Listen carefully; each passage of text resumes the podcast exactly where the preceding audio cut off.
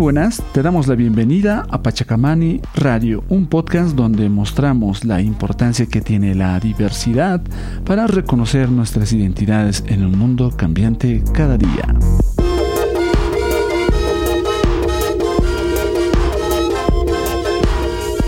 Este espacio sonoro es producido por el colectivo Pachacamani en coproducción con Camani Audio.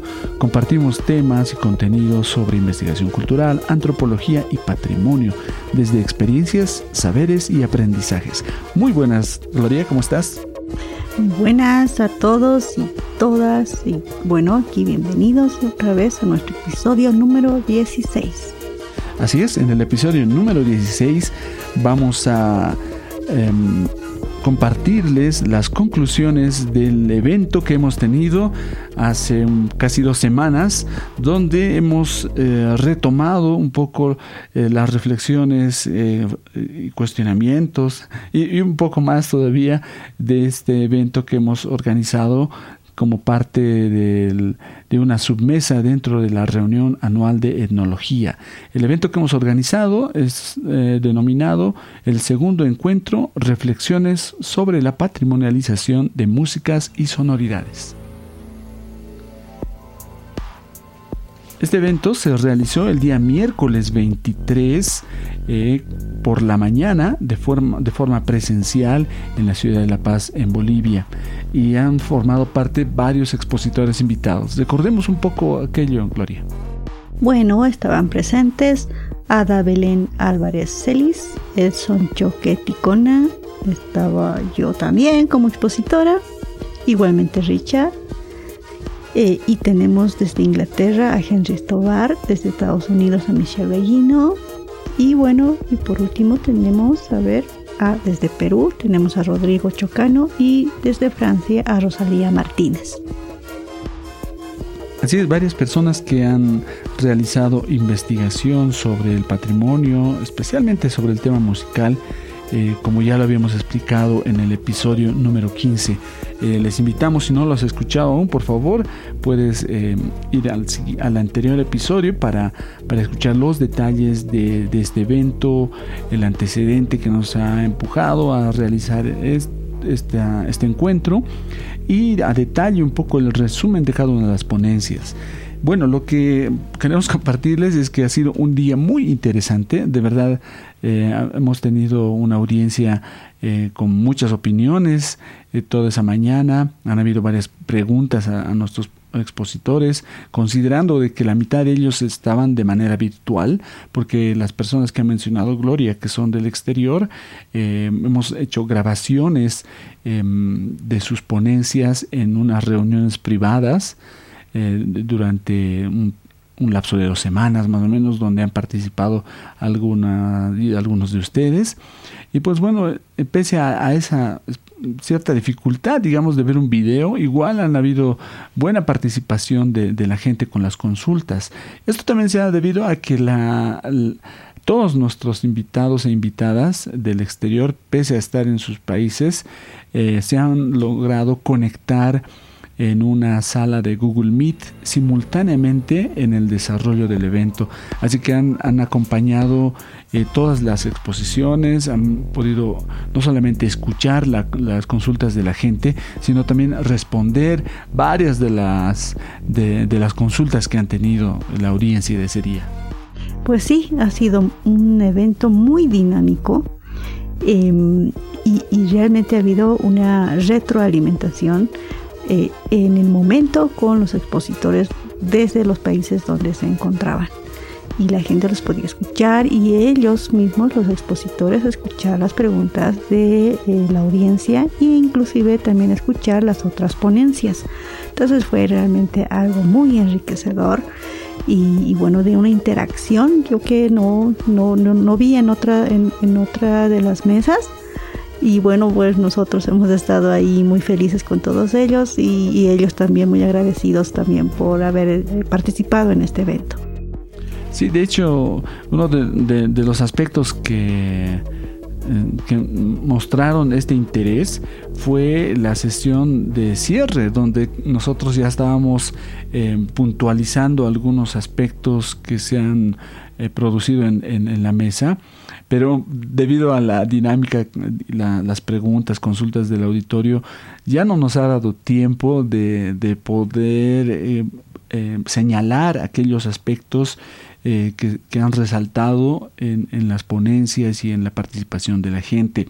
Y lo que queremos hacer con este episodio número 16 es justamente señalar algunos de estos puntos a manera de cierre de la, de la mesa que hemos organizado ese día.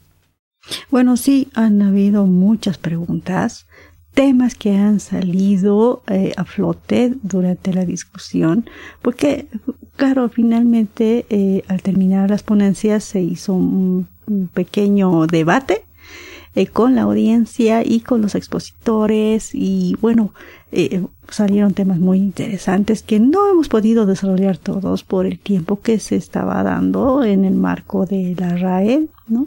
Pero eh, bueno, aquí queremos nosotros ahora explicarlo y puntualizarlo. Bueno, lo que vamos a hacer ahora, Gloria nos va a ayudar porque ha, sido muy meticulosa en la toma de notas durante el desarrollo de todo el evento, así que ya nos va eh, señalando varios de estos aspectos y, en este diálogo que estamos haciendo ahora vamos a complementar también algunos puntos que se vayan mencionando. En un primer em, tema que salió y como en forma de pregunta, ¿no? Fue eh, preguntarse, pues, ¿todo es patrimonio? ¿No? ¿Cómo se entiende el patrimonio desde el Estado? ¿Y a qué se aspira al, obtener una declaratoria de patrimonio? ¿no? Son, preguntas muy importantes, muy interesantes, que tal vez a veces no nos, no nos preguntamos, no nos, reflexionamos, pero realmente este evento nos ha traído a reflexionar estas preguntas. Y bueno, queremos comentar sobre esto. Así es. Em, de hecho, ha sido una de las primeras ponencias que, que se ha quedado esa pregunta en el aire y ha servido mucho para, para plantear la reflexión de las posteriores eh, eh, eh, ponencias.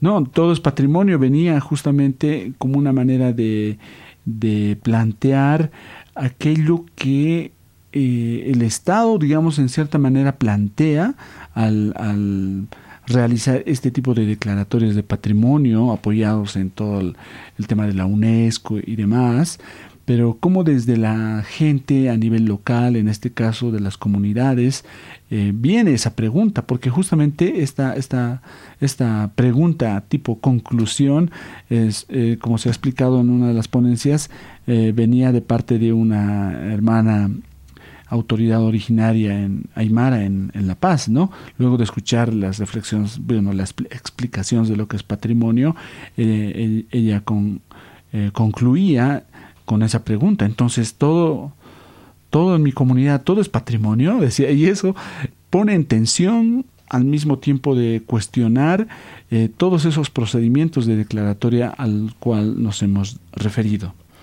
Y nos ha ayudado a ver también em, un, un, aspecto que se ha ido repitiendo en diferentes ponencias, que es eh, lo aspiracional que viene a ser una declaratoria de patrimonio, en el sentido de que cuando se declara patrimonio, en este caso fiestas, danzas, prácticas sonoro-musicales, uno espera o, que, va a tener muchos beneficios o una diversidad de, de resultados que podría tener y no siempre eso es así. Eso se ha visto en el desarrollo de las ponencias.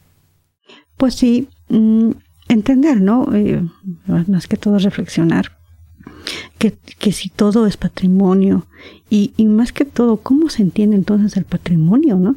Desde qué posición eh, eh, ahí está eh, esta conceptualización de estamos hablando de los actores uno de ellos está el estado mismo desde las autoridades y, y, desde la ley no la 530 qué es lo que se conceptualiza como patrimonio. Pero también entender desde la comunidad y desde la comunidad en sus diferentes también actores componentes eh, que son la misma población, eh, que los adultos mayores, los jóvenes, las mujeres, los niños, la, cada uno de ellos tiene su propia forma de entender el patrimonio. ¿no? Entonces, realmente es una reflexión muy profunda sobre esta pregunta. Y, y, ahí aparece el otro concepto que se ha planteado en las ponencias, justamente combinando estas perspectivas, estas formas de entendimiento del patrimonio, eh, surge el concepto de interseccionalidad, ¿no? De qué forma em, esta idea de una comunidad o, a nivel intergeneracional, del Estado, de las instituciones, eh, no gubernamentales, etcétera, todos se van conectando, están intersectadas, digamos, en, en, en, torno a, este, a esta idea de patrimonio cultural. Y esta interseccionalidad, eh, bueno, claro, claro que plantea relacionamientos de intereses, pero también puede generar eh, tensiones entre los procesos y los fines que sigue una declaratoria de patrimonio. Exactamente, este término realmente nos ha llamado la atención y nos ayuda también a servirla, bueno, a servirse de este término como una herramienta, ¿no? Para definir o identificar estas dimensiones que tienen eh, las identidades, eh, factores sociales que intervienen o que coexisten más bien entre sí. Estamos hablando de, de identidades como etnia, género, Mm, eh, grupos de edad generacional y todos estos eh, intersectados, de ahí se, se, habla de la interseccionalidad y cómo dan al lugar desigualdades, problemas y cómo, cómo poder explicar todo esto, ¿no? De ahí que salga este término y realmente es muy interesante poder reflexionar sobre esto y cómo poder utilizarlo además para poder explicar estas situaciones, estas tensiones o desigualdades. Bueno, el tercer tema que nos viene, que, que salió en el evento, este, este tercer tema viene eh, muy de la experiencia de una comunidad y estamos hablando de los callahuayas. Aquí lo que se habla es de cómo los actores, en este caso los médicos callahuayas, están siendo desplazados por las mismas autoridades originarias de este sitio en, cuanto al ejercicio o gestión, digamos, del patrimonio, ya que hay una declaratoria de patrimonio de la medicina tradicional, pero eh, los actores, que hacen eh, este, este, este patrimonio están siendo desplazados por las mismas autoridades del mismo sitio. Entonces están surgiendo estas tensiones, estas, estas eh, desigualdades, podemos decir igualmente, ¿no? Sobre este, este, este, en esta región y en este contexto. Entonces nos da a reflexionar cómo es que los mismos actores que dan vida a esta declaratoria de patrimonio eh, están siendo relegados por la misma población. Eso es, realmente nos da también a reflexionar cuál es la situación que tiene el patrimonio en este sitio, cuál es el uso que se está dando del patrimonio eh, y los intereses de poder que puedan intervenir en este contexto. Sí, definitivamente esta ponencia y la que siguió eh, hacían énfasis en la participación comunitaria. Eso es un concepto que está muy, muy vigente dentro de la de los criterios de la UNESCO y de la ley boliviana también, eh, pero muchas veces eh, no se maneja en términos de proceso, ¿no? Si bien la participación comunitaria eh, podría entenderse en esos, en esos criterios como la presencia de estos grupos de, de, comunidades o grupos sociales, ya sean urbanos o rurales, dependiendo del patrimonio que estemos hablando, pero en este, en este caso se ve a detalle eh, cuál es el rol, la agencia, como decimos, el rol de decisión y demás de, de estas comunidades en, en, el patrimonio que se supone que es de ellos, ¿no es cierto? Eh, bien, y, ahí se conecta pues el, otro concepto que decíamos de eh, escepticismo estratégico, ¿no? Ya que si bien como decía Gloria con el caso Callahuaya actualmente se está viendo esta tensión, digamos, entre los practicantes de este conocimiento eh, de Callahuaya y sus autoridades locales, pero bueno, no hay que olvidar de que esa postura ha sido también, según nos explicaba la ponencia, eh, fomentada por el Estado, ¿no? actuales autoridades del Ministerio de Culturas que han llevado por esa vía, digamos, esta, esta Em, cierto tipo de participación de gente, ¿no? Que nos lleva a pensar mucho de aspectos de representatividad o legitimidad dentro de los grupos que en este caso forman parte de un comité de salvaguardia, concretamente se hablaba. Y al respecto, eh, con el concepto de escepticismo estratégico, con un caso ya del Perú, se nos mostraba otra posibilidad también, ¿no? Que si bien puede haber esta, esta, este caso, como les acabamos de mencionar con lo que hay en el, en el Perú, en el movimiento afrodescendiente, afroperuano, eh, se veía cosas eh, un poco al, al, al, revés, ¿no? Porque la, la comunidad ahí podría aceptar y todas las propuestas del Estado y de los funcionarios públicos y ese tipo de apoyos externos eh, condicionados a aspectos patrimoniales. Sin embargo, eh, estos grupos no aceptan a la primera, ¿no? Eh, pese a que podrían hacerlo, tienen muchas cosas a su favor, pero niegan esta, esta posibilidad externa de poder influir en sus dinámicas eh, culturales y eso también nos hace pensar mucho en estos aspectos sobre participación comunitaria, la agencia, la posibilidad de decisión real, digamos, de las partes locales. Tenemos aquí esta pregunta eh, que realmente nos da mucho que pensar respecto de que cómo la comunidad eh, está quiere tiene la decisión de participar en, esta eh, ese reconocimiento de patrimonio que si bien puede beneficiarlos, pero en realidad ellos tienen un gran criterio. Realmente uno piensa, bueno, las autoridades o las instituciones todavía piensan que las comunidades no tienen ese poder de, de decisión, ese poder de reflexión pero nos demuestran día a día hoy actualmente que es todo lo contrario, porque las comunidades sí tienen estos criterios de reflexión y por eso sale este término del escepticismo estratégico, porque ellos ya han reflexionado respecto de esta eh, situación del patrimonio para ellos, qué significa para ellos, y poder decir sí, sí queremos o decir no, no queremos. Y pero eso también viene de la mano de, de, las experiencias que ellos han tenido de la intervención del Estado en estas comunidades y cuánto ha beneficiado al Estado a estas comunidades. Y como estas propuestas vienen también parte del Estado, pues ya no hay pues esta confianza hacia e, estos procedimientos, estas gestiones y, y, y, y, y esta, y esta de decir no, como es el escepticismo estratégico, es una respuesta a la discriminación larga que han tenido y, producto también de estas situaciones de relegamiento, desigualdades que han tenido ¿no? durante mucho tiempo. Entonces ellos han tenido y tienen este poder de decisión ya en sus manos y criterios bien formados. Y bueno, y de la mano de esto también tenemos el siguiente tema y, y, y justamente encaja perfectamente ¿por qué se patrimonializa? ¿No? Surge también esa pregunta. ¿Para quién se patrimonializa? ¿No?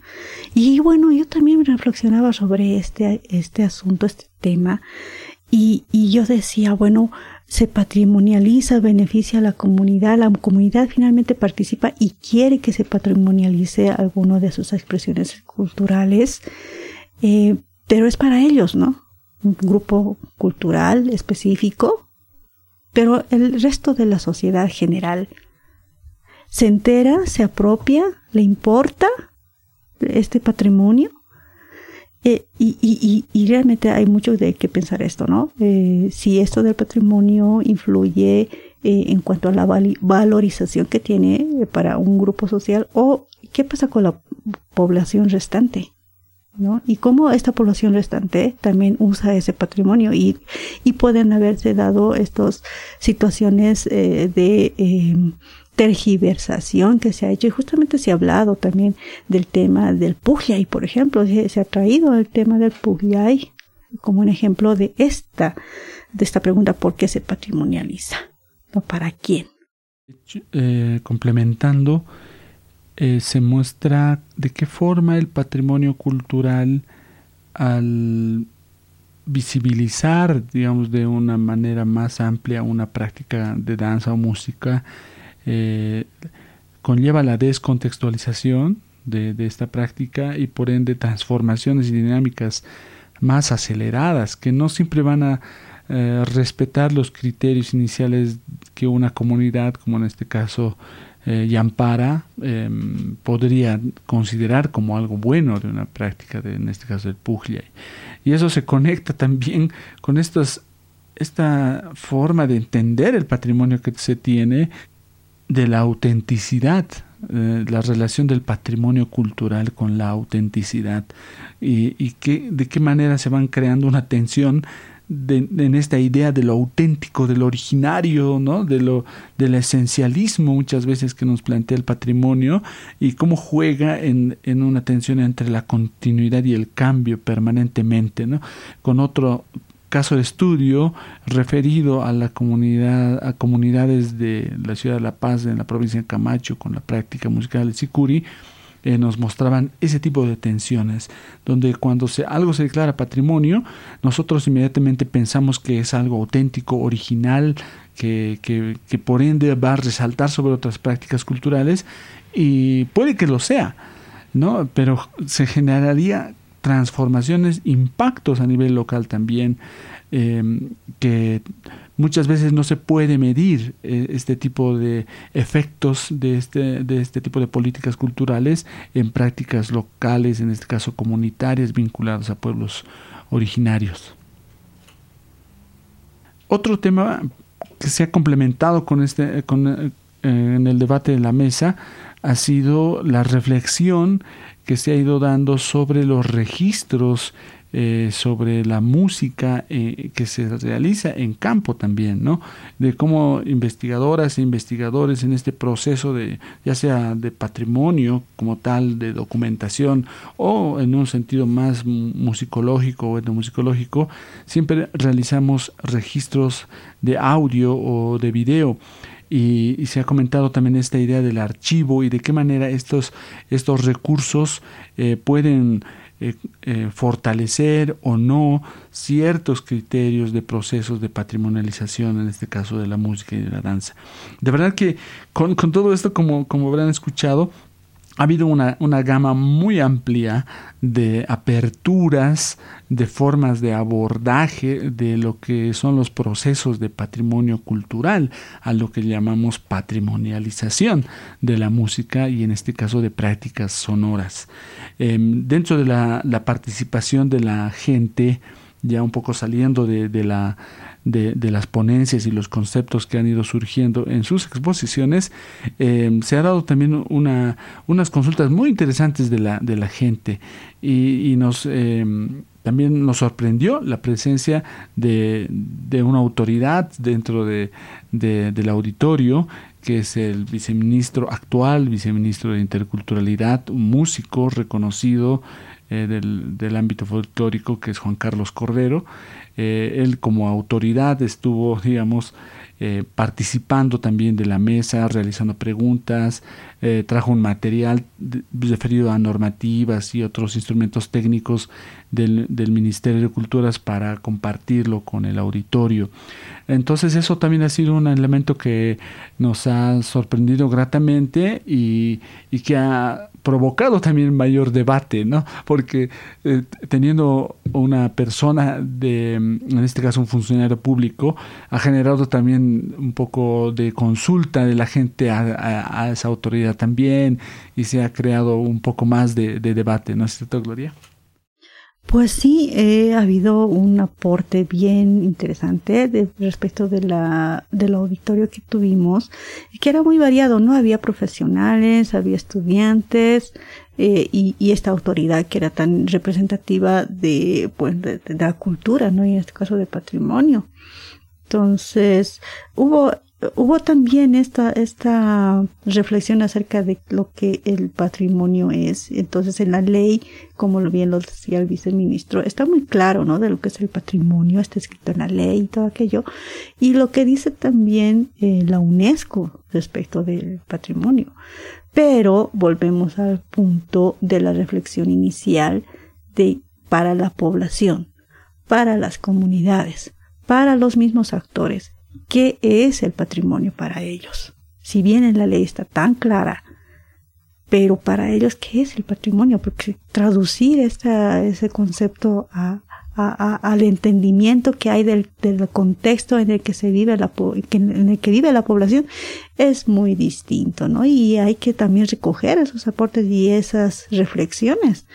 Pienso que tenemos mucho todavía por qué andar en respecto de este tema y reflexionar y, desde, y, visto desde distintos puntos o perspectivas, ¿no? Y, de y más que todo de las experiencias, que es yo creo que lo, lo más enriquecedor que, eh, de lo que podemos recoger para poder eh, hablar sobre este tema de patrimonio. Así es, así es.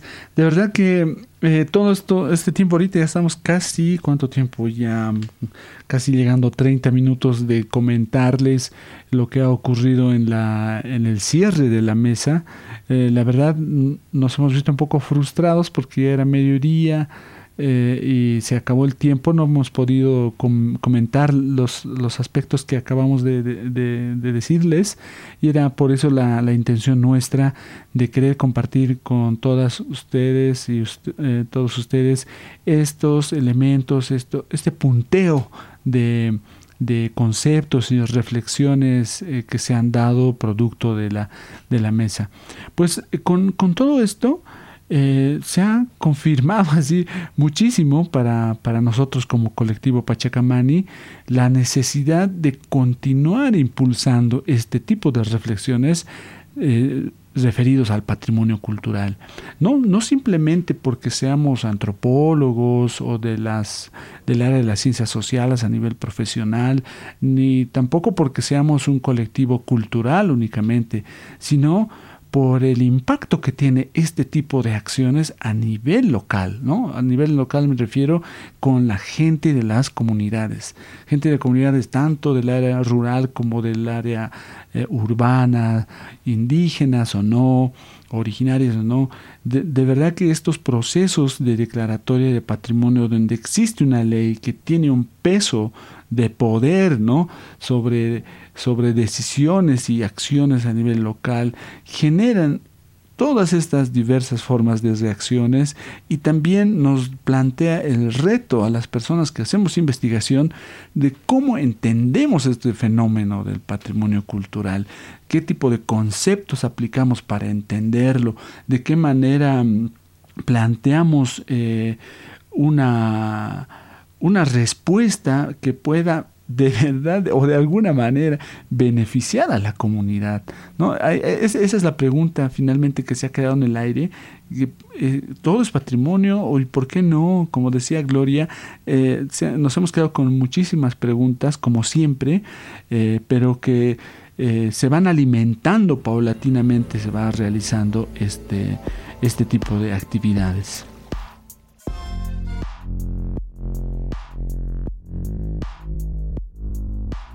Pues sí, bueno, eh, yo creo que estamos finalizando nuestro episodio y bueno, pues invitarles a continuar escuchándonos y en este encuentro que tenemos con ustedes de compartir estas reflexiones y vayamos más, vayamos por más, vayamos a seguir reflexionando, vayamos a seguir aportando, porque esta discusión todavía tiene mucho, mucho papel para escribir.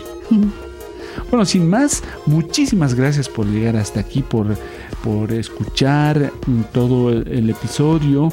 Te invitamos, por favor, a que puedas hacer tus comentarios en, la página web de, esta publicación o que nos hagas los comentarios también en las redes sociales, a nuestro correo electrónico en info.pachacamani.com o mejor aún te puedas suscribir a nuestro boletín en la página pachacamani.com diagonal correo. Eh, además, Estamos en diferentes plataformas, ya que estamos retomando nuestro podcast. Nos vas a poder escuchar en Spotify, en Google Podcast, Apple Podcast, en cualquier aplicación de podcast que te guste, o también ahora en nuestro canal de YouTube. Pues sí, entonces nos escuchamos en Pachacamani Radio. Aquí hemos estado Richard Mújica del colectivo Pachacamani y Gloria Villarruel. Encuentra más de nuestro contenido mediante nuestras redes sociales como arroba pachacamani. Este podcast es producido por Pachacamani en coproducción con Camani Audio. Pachacamani, reivindicando lo sonoro. Nos escuchamos.